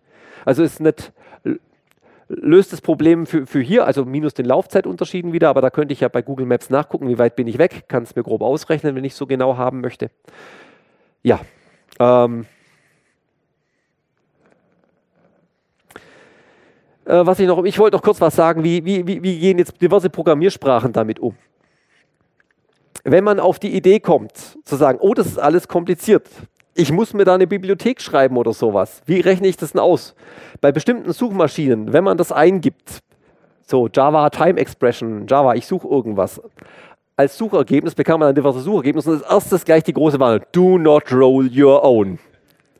Ein sympathischer Warnhinweis für alle, die meinen, das kann doch nicht so schwer sein, die also dieses ganze Zeitzonen-Debakel noch nicht gesehen haben.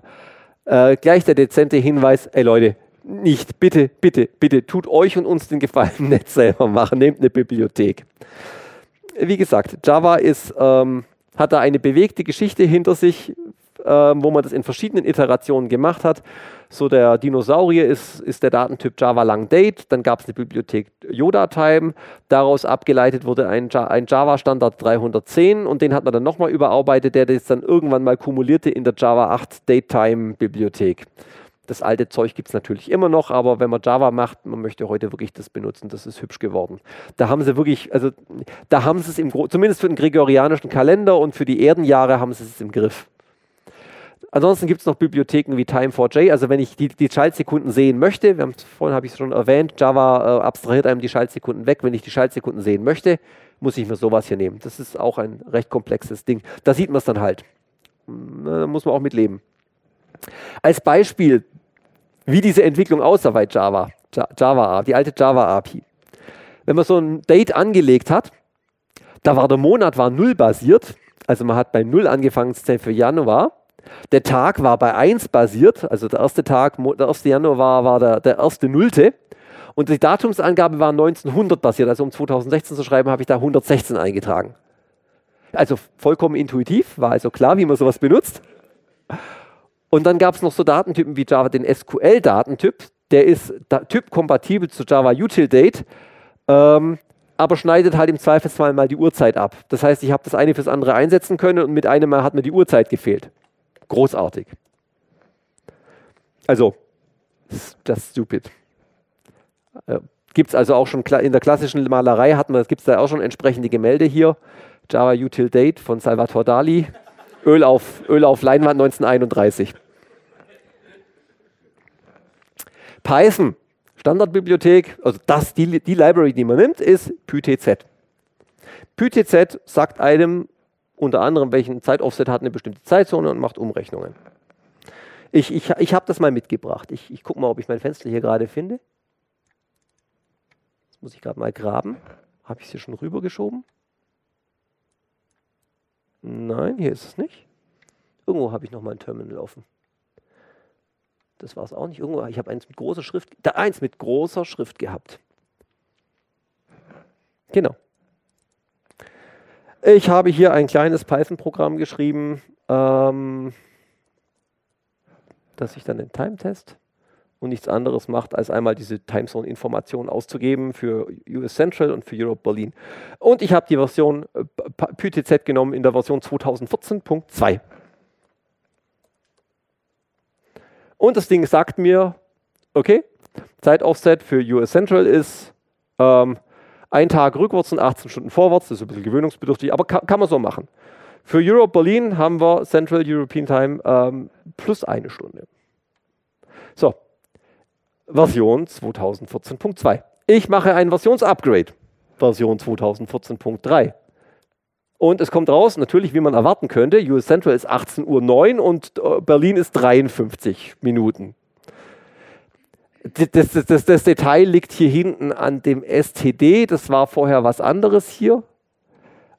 Nein, nicht mal das. Also einmal haben sie jetzt haben sie Sonnen, hier lokal, genau LMT war es, die, die, lokale, die lokale Sonnen, Sonnenzeit ausgegeben und das andere Mal war es halt nett. Da war es, äh, ja, die Local Mean Time. Also Normalerweise sollte man die Informationen auch jetzt nicht hier rausnehmen oder sowas, sondern sie anderweitig abfragen. Aber äh, es, das, da, da, bleibt einem dann für einen Augenblick dann doch schon mal irgendwie die Spucke weg, wenn man das so sieht und denkt sich, das kann das nicht wahr sein. Ja. JavaScript, eine großartige Sprache. Es ist total hip und alle Leute lieben JavaScript. Ich nehme mal JavaScript hier. Ich lasse mir ein Datum parsen. Ich nehme zum Beispiel 7 15. Da kommt korrekterweise raus, ähm, ich habe keine Uhrzeit angegeben, also haben wir hier, ähm, geht, man, geht, man geht wohl offensichtlich davon aus, dass, es mit, dass dann wohl Mitternacht gemeint ist. Das wäre also das generische Mitternacht, das wäre dann also zwei Stunden vorwärts, äh, zwei Uhr hiesige Zeit und zwar in der entsprechenden Zeitzone. Alles okay, oder? Mein Benutzer hat vergessen, die Null einzugeben. Da kommt doch wahrscheinlich dasselbe raus. Ja oder auch nicht, nicht wahr?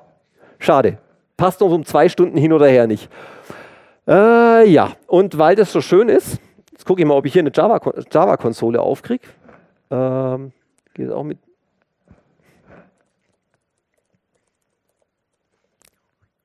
Oh, guck mal, der kennt mich.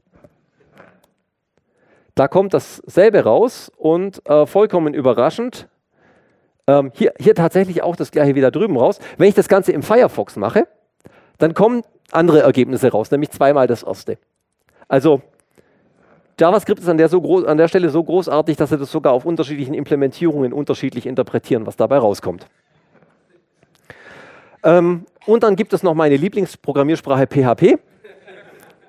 Da hat jemand versucht, einen, eine, eine, einen, einen Zeitstring zu parsen, nämlich 000000 und hat es als Bug gefeilt, hat gesagt, ja, da gab es schon mal den Bug, der ist mit einem Mal, der damals reported und als, als gefixt markiert wurde auf Windows Vista, ist also auch schon ein bisschen alt. Ähm, schaut so aus, als ob der Bug wieder aufgetaucht ist. Wenn ich hier 00000 wandeln lasse, dann bekomme ich als Anzeige, ja, der 00. 00. 00 ist, 19, ist der 30.11.1999. Which is obvious. Das war dann auch die Antwort, there is no bug there, no bug, perfectly normal. Also so viel zur, äh, wie, wie, wie, intuitiv so die, die, die diversen äh, Java APIs. Der Bug ist tatsächlich geclosed als äh, won't fix, uh, no bug. It's not a bug, it's a feature.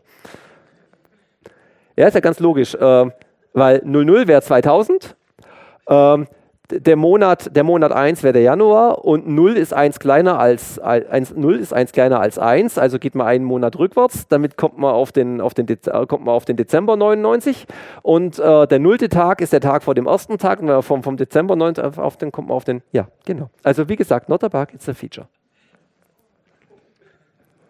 Die Java 8 API, wie gesagt, sie haben 25, gerade mal 25 Jahre gebraucht, bis sie, bis sie bei Java 8 angekommen waren da haben sie es jetzt tatsächlich in irgendeiner Form hübsch modelliert mit äh, Local Date, Local Date Time als Datentyp, die einfach in lokal, wie der Name schon sagt, in lokaler Zeitzone arbeiten, für die, die es einfach einfach haben wollen.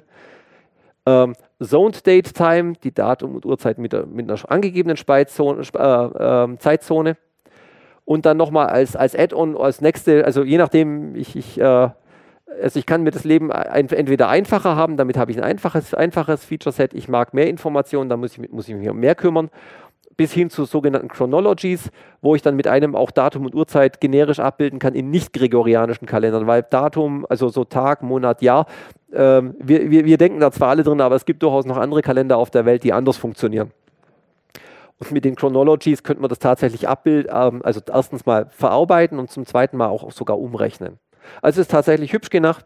Ich habe mal versucht, das Einzige, was er nicht können, was nicht geht, das, ich habe es mal versucht und bin dann gescheitert, war die, Mars, die Marszeit abzubilden, äh, die Marstage abzubilden und umzurechnen. Das geht dann leider nicht. Also man ist, man ist leider mit der API an die Erdentage gekettet. Aber naja, damit kann man leben. Also ist, die ist hübsch gemacht. Wenn man da dann in die Internas guckt, dann findet man genauso die Sachen, also wie wir es jetzt gerade im Vortrag gesehen haben, so die ähm, dass man also vor, 1893, dass man sowas wie lokale Sonnenzeit hatte, dass man dann bis, dass dann ab, äh, dass um 1916 ähm, da auf Sommer-Winterzeit umgeschaltet wurde, dass es dann mal wieder nicht mehr gab, dass man 45 dann äh, wieder Sommerzeit hatte. Ähm, bestimmt, danach kommen dann so Transition Rules, nämlich äh, der Sonntag am oder nach dem 25. März ist ähm, ist, ist Umstellung auf Sommerzeit und der Sonntag am oder nach dem 25. Oktober ist Umstellung auf Winterzeit. Also da, da, wenn man die, die, internen Datenstrukturen nachschaut, da, da, findet man das dann alles, alles schön drin, was wir heute so gesehen haben. Also das ist tatsächlich dann sogar ganz hübsch, aber ja, wie gesagt, es hat ja auch fast nicht lang gedauert, bis sie da waren.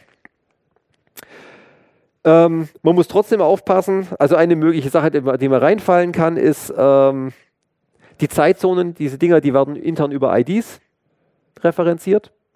Die sollte man vielleicht nicht in seiner Datenbank speichern oder sowas, weil wie gesagt, Java-Update, dann können die Daten anders sein, mit einmal kann die ID weg sein. Ups. Äh, also es, äh, ist, es ist und bleibt tricky. Ja, hm. Fazit. Warum zur Hölle ist das so kompliziert? Die Antwort lässt sich sehr einfach geben mit einem, mit einem passenden Buchtitel. Das Universum ist eine Scheißgegend. Ist einfach Kacke. Die Erde ist einfach, die Erde bewegt sich einfach nicht auf einer Kreisbahn, einer Ellipse. Sie ist keine Kugel, sondern so eine komische Kartoffel mit Beulen und Pockennarben drinne, die da durchs Weltall eiert. Sie hat Erdbeben, sie tut komische Dinge. Und obendrein noch wohnt da drauf die Spezies Homo sapiens sapiens, weil, und, weil immer wenn, man, wenn, wenn, wenn, wenn die ITler meinen, sie könnten irgendetwas abbilden, was irgendwie Menschen gewachsen ist, so im Laufe der Zeit historisch entstanden ist, landet man irgendwo äh, eine Bauchlandung, weil es schaut auf den ersten Blick systematisch aus und wenn man dann weiter guckt, wenn man den Deckel, das Fass mal aufmacht, merkt man, was für eine Güllegrube das Ganze ist. Die Datum- und Uhrzeitgeschichte ist ein wunderschönes Beispiel dafür. Wie gesagt, wir haben ja nur gregorianischen Kalender angeschaut, da gibt es ja noch mehr. Chinesischer Kalender, äh, die wie die Hindus rechnen, etc. etc. Äh, kann, kann man sich noch beliebig drin verkropfen, wie man das alles unter einen Hut bringt, wenn es denn sein müsste. Ähm, wenn man hiermit fertig ist, sich damit zu beschäftigen, wenn es einem dann langweilig wird, dann kann man sich mal überlegen, wie Zahlendarstellung ist, vor allen Dingen im Zusammenhang mit Währung. Wer macht einen Punkt, wer macht ein Komma, wer macht es wohin. Es ist auch nicht so einfach, wie es ausschaut.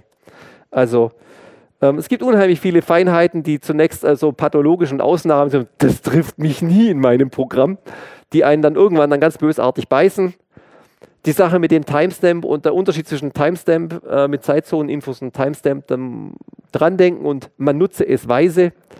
Zeitberechnung ist einfach tricky. Bitte schön äh, nicht versuchen selber zu machen, sondern ähm, auf Bibliotheken zurückgreifen und nicht vergessen, die Moving Parts, die können halt mit einmal auch außerhalb der eigenen Software liegen. So, jetzt hoffe ich, dass es ein, ein unterhaltsamer Ausflug äh, in, in, in, ein, in etwa ein, ein vermeintlich vertrautes Thema war mit, mit, mit ein paar netten Anekdoten, die noch nicht allen bekannt waren. Auf alle Fälle vielen herzlichen Dank fürs Zuhören. Wenn es noch Fragen gibt, dann löchert mich.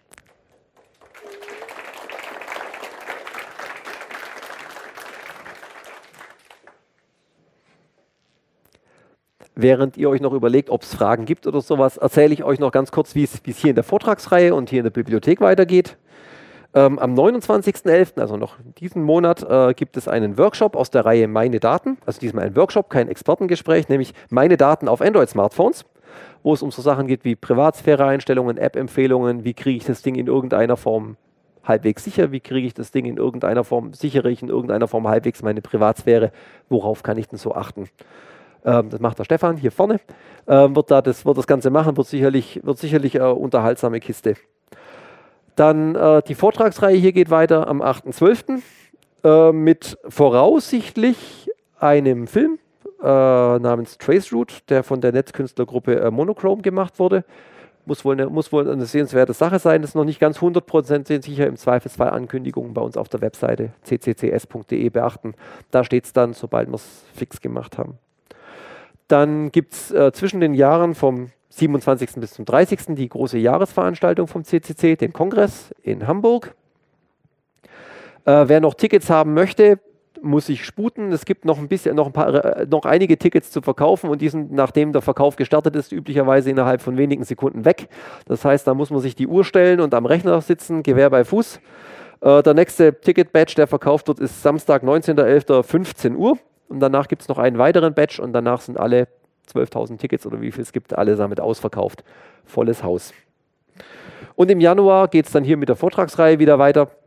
Es steht noch die genauen Termine, wie, die, wie sich die Referenten auf die Termine verteilen, ist noch nicht ganz sicher. Nächstes Jahr wird es was geben über Glasfaser, Daten über Glasfaser.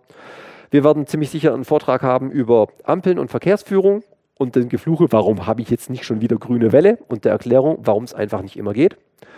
Ähm, IoT ist vermutlich, also diese Internet of Things Geschichten, warum attackiert mein Kühlschrank mit einem Mal Server in den USA? Ähm, wird sicherlich eine Sache sein, die mal ein Vortragsthema hergibt. Also es wird spannend bleiben, guckt es bei uns auf die Webseite. Ähm, ja, und ehe ihr euch dann hier rausschleicht, wir haben da drüben unsere Sparstation aufgestellt. Der Verein freut sich über einen kleinen Obelix. Wenn ihr was erübrigen könnt und es euch gefallen hat, dann schmeißt da irgendwas rein, dann zahlen wir unsere Serverrechnung oder irgendwelche Projektleads von. So, jetzt Fragen. Hat jemand noch irgendwas oder habe ich euch einfach geplättet? Wann, wann fing das 21. Jahr, Jahr, Jahr, Jahrhundert an? Das 21. Jahrhundert begann ähm, 2001, wenn ich mich richtig entsinne. Ja, es geht halt vom, es geht, das, das erste Jahr ist halt 1901, also nicht, nicht bei, die, die Jahre fangen halt einfach, die, der normale Mensch fängt bei 1 an zu zählen und nicht bei 0 und deswegen ist halt das erste, hm? Ja, die, und es gibt, es gibt das Jahr, genau, es gibt das Jahr 0 nicht für die Historiker. Hat man ja, hat man ja vorhin, stimmt, passt genau, danke. Bruce Schneier hat gesagt, das ist, äh, die, die Diskussion ist müßig, das 21. Jahrhundert hat an 9-11 begonnen. Fand ich auch eine schöne Erklärung dafür. Leider eine sehr, sehr tragische. Aber leider deswegen nicht minder wahr. Aber rein rechnerisch von ja, 2001.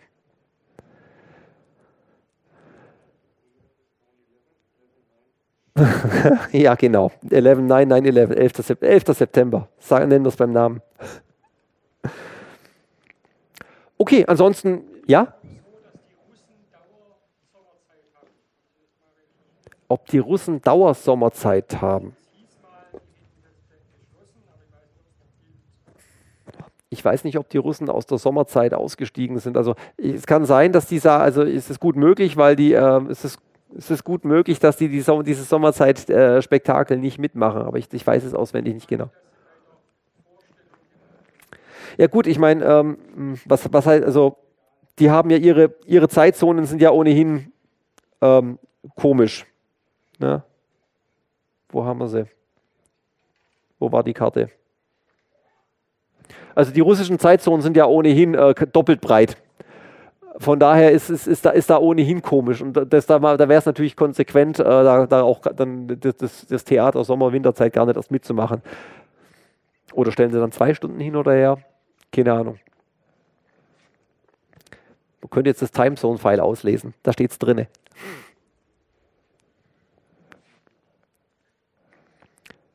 Okay, äh, ja?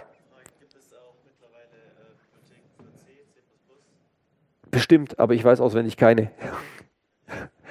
Also da gibt es sicherlich auch was. Also der Klassiker wäre, also, also es gibt ganz, also ganz sicher, es gibt zumindest mal im, also es gibt ja im, also zumindest in der, der Linux-Welt äh, gibt es ja diese, diese TZ-Info, dieses Timezone-File, was im System liegt. Und das wird meines Wissens von der, von der, von der libc ausgelesen. Also müsste es da zumindest eine API geben, um darauf zuzugreifen. Ob das irgendwie nochmal irgendwie aus, aus also sicherlich hat Windows ihre, seine eigene API, da, wird's, da wird, werden die Infos ja über das Betriebssystem gepflegt. Ähm, Ob es da nochmal separate Bibliotheken gibt, die diese TZ-Info-Files parsen und auslesen, bestimmt, aber ich könnte jetzt auswendig keine benennen.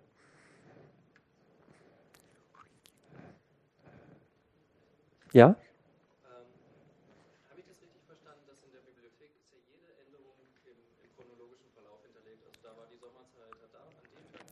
Ja. Das heißt also, wenn ich, wenn ich aus dem ein Datum haben möchte, dann rattert er die ganze Liste durch. Wenn ich aus einem Zeitstempel ein Datum haben möchte, ähm, wir diesen, also mh, mm, man kann ja zu jedem, man kann ja zu jedem, zu jedem Zeitpunkt, der da drin steht, ja den zugehörigen Zeitstempel auch berechnen. Und vermutlich wird aus Optimierungsgründen der auch irgendwo hinterlegt sein dass er da mit einer Binärsuche macht oder so über die Liste. Würde ich jetzt mal vermuten, aber ich habe mir die Implementierung nicht angeguckt. So weit bin ich nicht reingeturnt. Es wär, wäre naheliegend, sowas zu machen. Okay, ansonsten, ich bin ja noch nicht gleich, bin ja noch nicht sofort weg. Ich löse mich nicht in ein rosa Wölkchen auf, wenn ich hier abbaue. Ich bin noch ein Weilchen da. Wer noch irgendwie Fragen hat, kann gerne vorkommen. Ansonsten vielen herzlichen Dank fürs Zuhören und wünsche euch noch einen schönen Restabend.